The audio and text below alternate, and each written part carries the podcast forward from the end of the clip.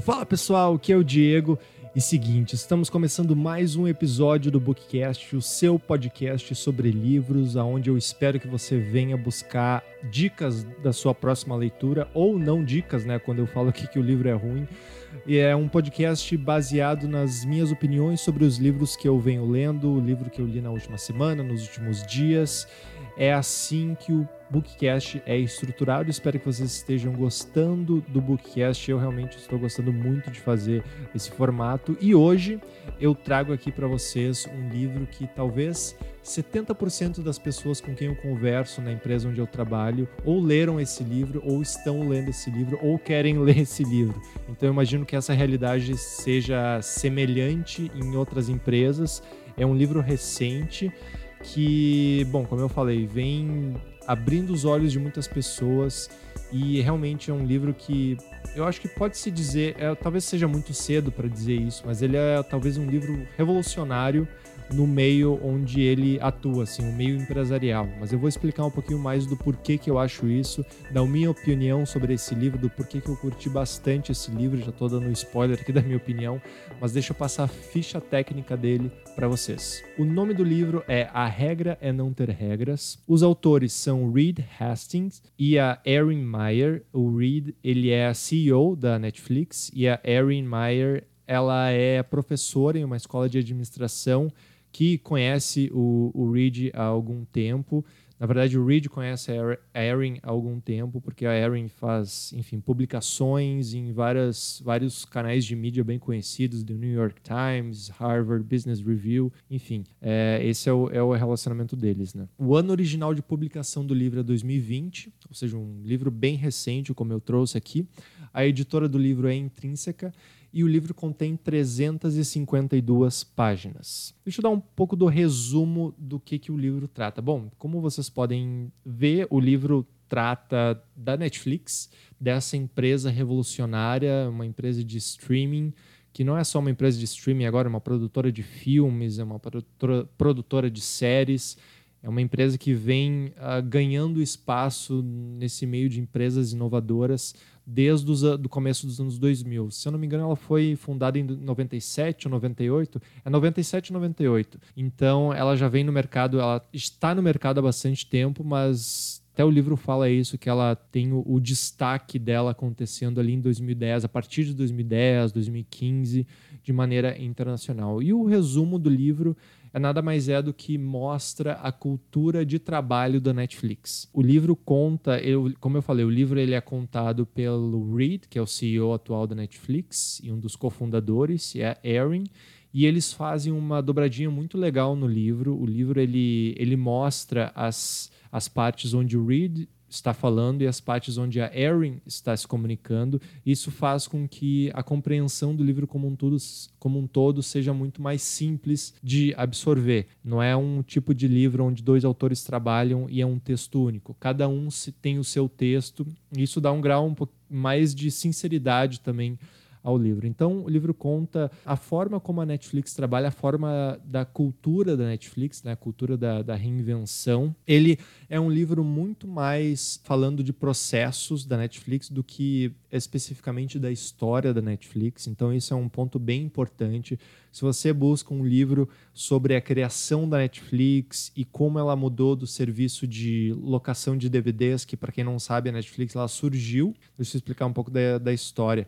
A Netflix ela surgiu no final dos anos 90 como uma empresa que locava DVDs por meio dos correios dos Estados Unidos. Então, uma empresa estadunidense. A gente, a gente, eu sou da, da época da locadora. Tem muita gente que escuta esse podcast que já não viveu essa época da locadora. Mas para quem não sabe, a época da locadora, a gente ia numa locadora, numa blockbuster da vida e locava os filmes em formato de fita primeiro e depois em DVD. Uh, a gente tinha direito a ficar com esses filmes durante dois ou três dias e depois retornava essa fita ou esse DVD à locadora. A Netflix então oferecia esse serviço de locação, porém por correios. Então tu ia lá no site Netflix, pedia um filme específico em formato de DVD e a Netflix enviava para sua casa o DVD por meio dos correios. Você tinha a posse daquele DVD por dois ou três dias e depois retornava o, o DVD pelos correios também.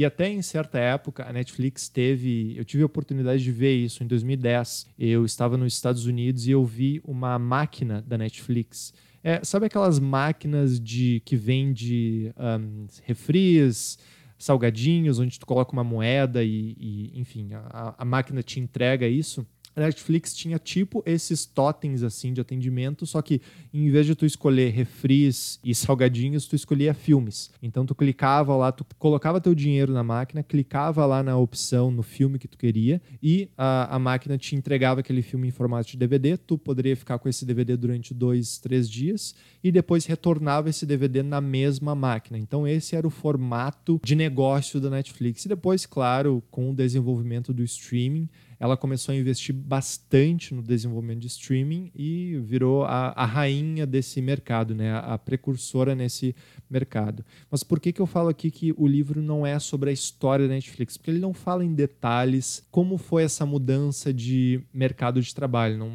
como foi essa mudança de negócios da Netflix. Ele não, não traz em nenhum momento, ah, estávamos no começo dos anos 2000, vimos que o streaming estava começando, que a internet estava começando e decidimos investir em streaming. Esse tipo de história é, não existe nesse livro. Esse livro fala muito mais dos processos e como a cultura da Netflix funciona. O que não é nenhum demérito, tá? Mas eu só quero deixar isso claro porque talvez algumas pessoas venham a comprar esse livro esperando uma história de detalhada de como foi a mudança de cultura da Netflix de uma empresa de locação de DVDs para uma empresa de streaming.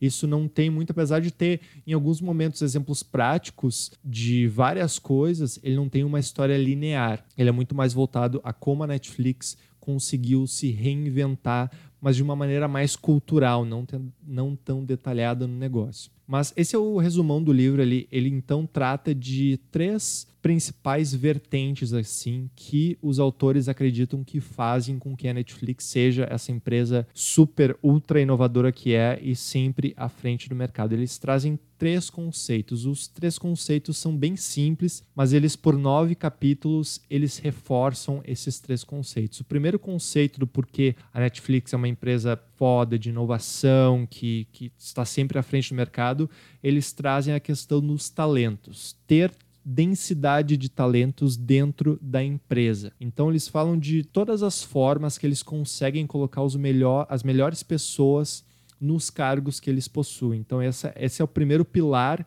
que a Netflix preza é ter os melhores talentos do mercado naquela posição que eles estão, enfim, que, que abriram ao mercado. Então esse é o primeiro pilar. O segundo pilar da Netflix, do porquê a Netflix é tão é essa empresa tão inovadora, segundo os autores, são a, os feedbacks, a sinceridade. Então a, a Netflix traz bastante isso, os autores trazem bastante isso, que a sinceridade e o feedback aberto na Netflix é bastante encorajado. Aí o livro ele, ele é muito legal porque ele traz exemplos práticos e até no texto do livro os exemplos práticos eles são escritos em uma coluna cinza. Então realmente para diferenciar quando vem exemplos práticos que trazem para a vida real que comprovam o conceito que eles mostram. Então isso é bem legal porque dá para ver realmente como é que a Netflix consegue ser essa empresa tão aberta. Então, existem casos onde funcionários dão feedback a seus chefes de forma aberta no time. Então, feedbacks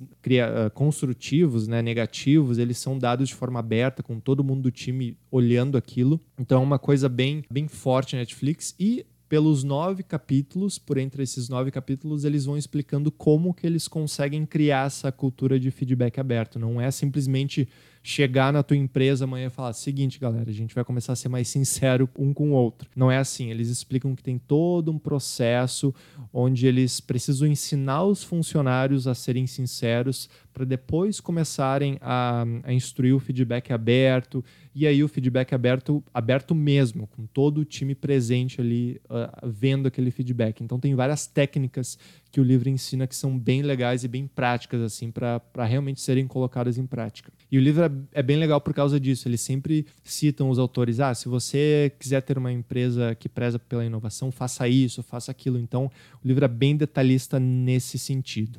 E o terceiro pilar do por por que, que os autores justificam que a Netflix seja uma empresa super inovadora e super à frente do seu tempo, ou na frente do seu tempo não, exatamente no tempo que ela precisa existir, ela está existindo, né? Que ela está criando mercados, enfim é a questão da liberdade, dos funcionários terem um empoderamento incrível assim perante as decisões empresariais que eles tenham que fazer durante o dia. Então, de novo, pelos nove capítulos eles explicam como que eles trabalham, trabalharam primeiro essa liberdade, como é que eles conseguiram colocar essa liberdade para funcionar de forma bem tímida no começo, mas depois, claro, com a cultura se desenvolvendo, conseguem, conseguem tocar todos os funcionários. Então, essa questão da liberdade é muito legal. Eles trazem também diversos exemplos onde, por exemplo, ah, se um funcionário tem uma ideia, ele não precisa da aprovação do líder ou do chefe dele para colocar aquela ideia, aquela ideia em prática. Ele pode trazer essas ideias para o time, ele, na verdade, deve trazer as ideias para o time, esse funcionário que teve essa ideia, ele vai coletar essas, esses insights das pessoas do time, inclusive do seu chefe, do seu líder, ele vai testar essa ideia para ver se dá certo e vai colocá-la em prática. Então, não precisa de nenhuma aprovação de, ah, eu preciso da aprovação da assinatura do meu chefe para comprar tal coisa, para assinar esse contrato com um estúdio de cinema para fazer tal filme, ou para comprar esse documentário. Uma situação bem legal, prática que eles falaram, eles trouxeram a situação do documentário Icarus. Para quem não sabe, o documentário Icarus, que é da Netflix, ele foi distribuído pela Netflix e ganhou o Oscar de documentário, talvez em 2018, eu acho, isso, em 2018. O documentário Icarus, ele trata de, uma, de um ciclista amador que ele tenta desvendar, ele tenta consumir esteroides, tenta não ser pego pela, pela instituição das provas lá do, de antidoping e ele pretende provar que com doping ele consegue burlar o sistema e, enfim, ser o ganhador das provas lá de ciclismo. Só que nesse meio tempo ele contrata ele fala com um cara, um russo, que é especializado em burlar os testes antidoping. Só que esse russo, ao mesmo tempo que ele é esse especialista em burlar uh, testes antidoping, ele é chefe de uma associação antidoping da Rússia. Então aí começa a se desenrolar a história dentro do documentário e se descobre que a Rússia vem dopando seus atletas para as Olimpíadas há muitos anos, desde os anos 80. Então é um documentário muito foda e a, a pessoa responsável que comprou esse documentário, que trabalha na Netflix, né? Esse documentário ele foi exposto no Festival de Sundance e geralmente esses filmes e documentários que são expostos nesse festival, eles estão querendo que algum estúdio compre para distribuir esse filme, esse documentário em outras plataformas. Então, pessoas da Fox estão lá nesse, nesse festival, da Netflix agora, do, da Amazon, de, enfim, de várias distribuidoras e de estúdios. E se o filme agradar aquela distribuidora, aquele estúdio, eles fazem uma, uma proposta, né? Então isso que aconteceu. Só que a pessoa responsável por comprar esse documentário na Netflix, ele estava muito em dúvida se ele deveria comprar esse documentário ou não. E a proposta de comprar esse documentário girava em torno de 4,5 milhões de dólares, uma coisa única assim no meio de de documentários. Nenhum documentário valeu tanto assim quanto esse documentário Icarus. Só que esse cara responsável por comprar esse documentário, ele levou para o chefe dele essa questão. Bah, eu não sei se eu tenho certeza que eu vou se eu, vou, se eu gasto esse, essa quantia enorme de dinheiro. Né? Aí o chefe dele, ele não fez, ele não pegou e falou assim: não, você deve fazer isso, você não deve comprar esse filme, esse documentário. Não, ele não fez isso. Ele pegou, colocou um contexto na cabeça do cara e falou: olha, o documentário é bom, o documentário é ótimo, o documentário tem oportunidade de ganhar o Oscar, o documentário realmente vale esse dinheiro, se preenche todos esses, esses pré-requisitos, então você sabe o que fazer. Ele deixa a decisão da compra ou não daquele documentário muito na mão do funcionário.